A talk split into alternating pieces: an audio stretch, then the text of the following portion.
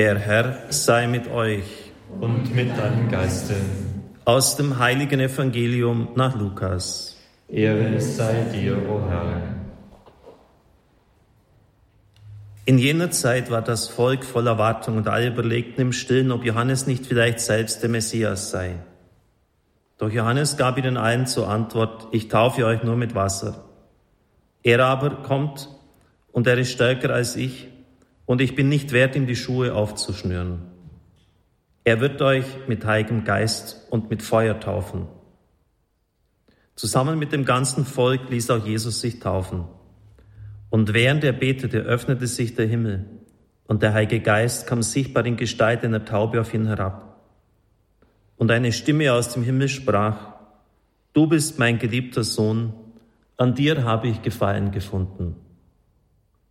Evangelium unseres Herrn Jesus Christus. Lob sei dir, Christus. Liebe Brüder und Schwestern im Herrn, Henry Nauen, er starb vor einigen Jahren, ist einer der bekanntesten geistlichen Autoren unserer Zeit. Er war Professor in Harvard und Yale, aus den Niederlanden gebürtig, hat also an diesen Elite-Universitäten doziert und ist dann aber in eine sehr schwere seelische Krise hineingekommen. Da ist ihm dann das Bild von Rembrandt begegnet mit dem Vater und dem verlorenen Sohn und auch dem anderen Bruder, das in ihm eine tiefe Umkehr bewirkt hat, einen Ausstieg aus seiner universitären Karriere, die fast niemand verstanden hat. Er hat sich nämlich zu den geistig Behinderten begeben, zu einer Gemeinschaft, die der Kanadier Jean Vanier gegründet hat mit Namen Arche. Erst in dieser Zeit haben dann die Bücher, so mein Empfinden, eine große Tiefe erreicht, die jetzt nicht einfach nur irgendwie akademisch waren. Er hat nämlich gerade in diesen Behinderten wirkliche Liebe erfahren. Die konnten nichts damit anfangen, dass er der berühmte Professor war. Das hat alles nicht gezählt und seine gelehrten Studien und seine Fähigkeit, das Wort Gottes entsprechend auszulegen, kann, kann man durch die Pfeife rauchen, möchte ich ein bisschen lässig sagen denn das haben sie nicht verstanden. Es kam jetzt nur noch darauf an, ob er authentisch war, ob er sie erreicht hat. Ja, ob er ein Gespür für sie hatte. Und das hat ihn ziemlich verändert. Er hat dann mehrere Bücher geschrieben, die Bestseller wurden. Besonders eines hat im Westeuropa viel Beachtung gefunden. Du bist der geliebte Mensch. Dieses Buch hat er für seinen Freund Fred in erster Linie geschrieben, einem Menschen, der sich selbst als ungläubig bezeichnet hat. Für ihn und seine atheistischen Freunde hat er das verfasst. Und er versuchte sie irgendwie zu erreichen, in einen Zugang zu Gott und seiner Liebe zu eröffnen. In seinen autobiografischen Schriften lesen wir, dass das völlig daneben ging. Fred und andere haben ihm ziemlich direkt kommuniziert, ähm, dass das alles viel zu geschraubt ist, dass sie damit gar nichts anfangen können. Das hat ihn psychisch ziemlich runtergehauen. Aber bei den Christen hat das Buch unglaubliche Resonanz gehabt. Und er hat dann bitter in seiner Biografie vermerkt, Gott hat offensichtlich meine ungläubigen Freunde dazu gebraucht, um der Gemeinde Gottes etwas zu sagen und mitzuteilen. Und da hören wir zwei Anregungen aus diesem Buch. Er möchte einen Zugang erschließen, ja, wie man dieses Geliebtsein durch Gott erfahren kann. Zunächst das Beten. Für mich persönlich wird das Beten immer mehr die Möglichkeit bewusst, auf den Segen zu hören. Er versteht dieses Wort, du bist mein geliebter Sohn, auf dir ruht mein Wohlgefallen als ein Segen. Ich habe schon viel über das Gebet gelesen und geschrieben. Aber wenn ich zum Gebet an einen stillen Ort gehe, wird mir immer klarer, dass ich zwar die Neigung habe, Gott recht vieles zu sagen, aber dass die wirkliche Leistung des Gebetes darin besteht, still zu werden und auf die Stimme zu hören, die Gutes über mich sagt. Das klingt vielleicht selbstmitleidig, aber in Wirklichkeit ist es eine mühsame Übung.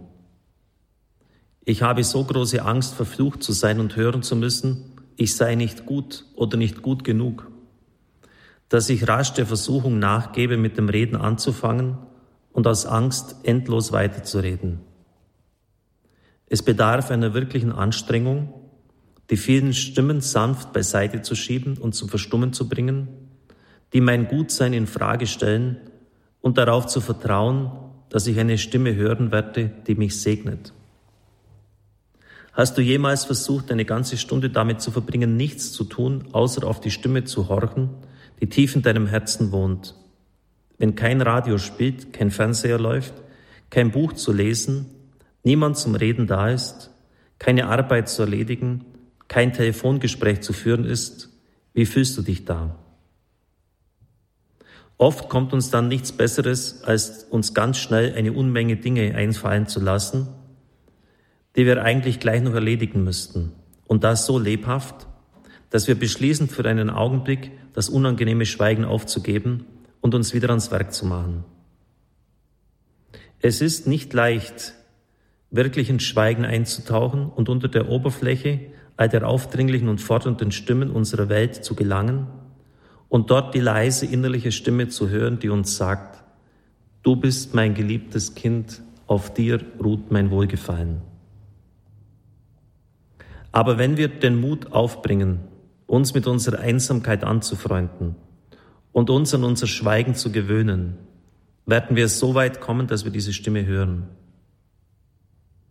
Ich will damit nicht sagen, dass du eines Tages diese Stimme mit deinen leiblichen Ohren hören wirst. Ich rede nicht von einer halluzinatorischen Stimme, sondern von einer Stimme, die man mit dem Ohr des Glaubens, mit dem Ohr des inneren Herzens vernehmen kann. Vielleicht kommt dir erst im Nachhinein, dass das die Stimme gewesen ist, die dich segnet. Du hattest gemeint, während deiner Zeit den Himmel des Hinhorchens habe es nicht sehr viel mehr als eine Menge wirrer Gedanken gegeben. Aber dann stellst du fest, dass du dich auf die nächste halbe Stunde der Stille freust und dass sie dir fehlt, wenn du sie dir einmal nicht nehmen kannst. Gottes Geist macht sich sehr leise, sehr sanft bemerkbar und auch sehr verborgen. Er drängt sich nicht auf aber zugleich prägt er sich sehr nachhaltig, sehr stark und sehr tief ein. Er verändert unsere Herzen von Grund auf. Die treue Übung des Gebets offenbart dir, dass du Gottes geliebter Sohn bist und schenkt dir die Kraft, auch andere Menschen zu segnen. Meine zweite Anregung dafür, wie du bewusster dein Leben vom Gesegnetsein her verwirklichen könntest, besteht in der Übung, der Vergegenwärtigung. Mit Vergegenwärtigung meine ich das bewusste Gegenwärtigsein für alle Segnungen, die dir Tag um Tag und Jahr um Jahr zuteil werden. Das Problem unserer modernen Lebensart ist, dass wir viel zu umtriebig sind. Suchen wir an den falschen Stellen nach Bestätigung? Jedenfalls nehmen wir dann gar nicht mehr wahr, dass wir gesegnet sind. Oft sagen die Leute irgendetwas Gutes über uns, aber wir wischen das weg mit der Bemerkung wie, ach, das ist ja nicht der Rede wert. Schwamm drüber. Was ist das schon? Und so weiter. Diese Floskeln scheinen Äußerungen der Bescheidenheit zu sein, aber in Wirklichkeit sind sie Zeichen dafür, dass wir nicht wach und aufmerksam dafür sind, das Gute, das uns zugesprochen wird, wirklich annehmen zu können. Uns geschäftigten Menschen fällt es nicht leicht, solche positive Zusagen anzunehmen. Dass nur wenige Menschen anderen ein Segenswort zusprechen, ist vielleicht das traurige Ergebnis des Umstands, dass es kaum Menschen gibt, die bereit und fähig dazu sind, einen solchen Segen anzunehmen. Für uns ist es äußerst schwierig geworden, innezuhalten, hinzuhören, Aufmerksamkeit zu schenken und dankbar das anzunehmen, was uns angeboten wird. Dieses aufmerksame Gewärtigsein kann uns die Augen dafür öffnen, in welch vielfacher Hinsicht wir mit Segen bedacht werden. Mit dem Segen des Armen, der uns auf der Straße anhält. Mit dem Segen der blühenden Bäume und der frischen Blumen die uns eine Ahnung neuen Lebens schenken.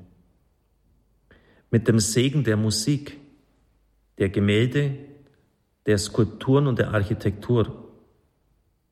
Allermeist jedoch kommt uns der Segen über Worte der Dankbarkeit, der Ermutigung, der Zuneigung und der Liebe zu.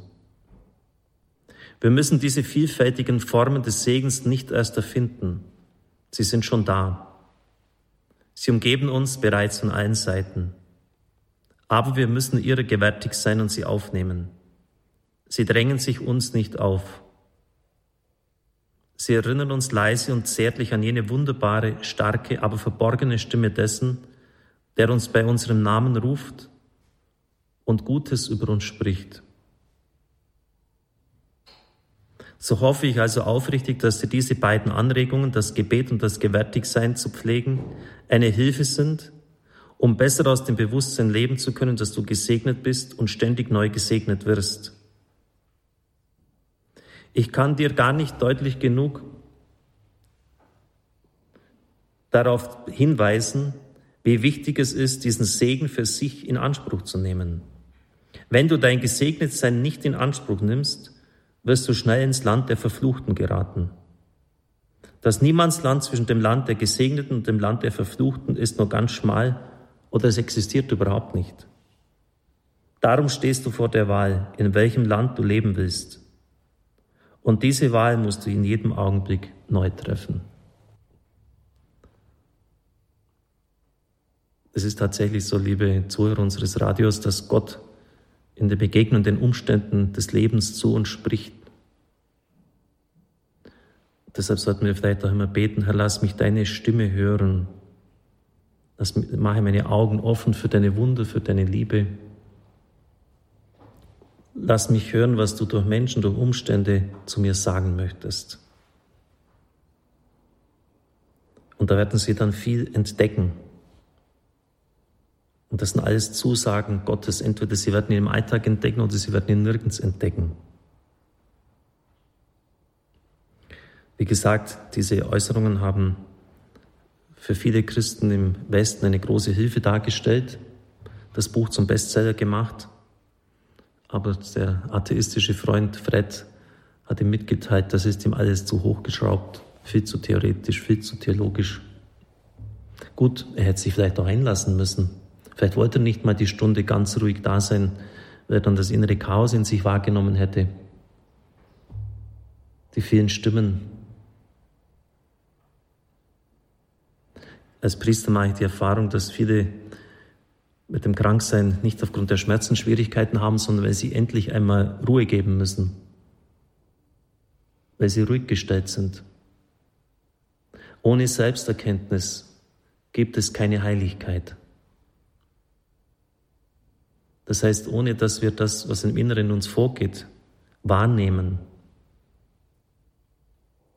können wir nicht zu Gott kommen. Und so mögen diese Hinweise uns helfen, dieses Gesegnetsein von Gott mehr zu entdecken und in Anspruch zu nehmen. Amen.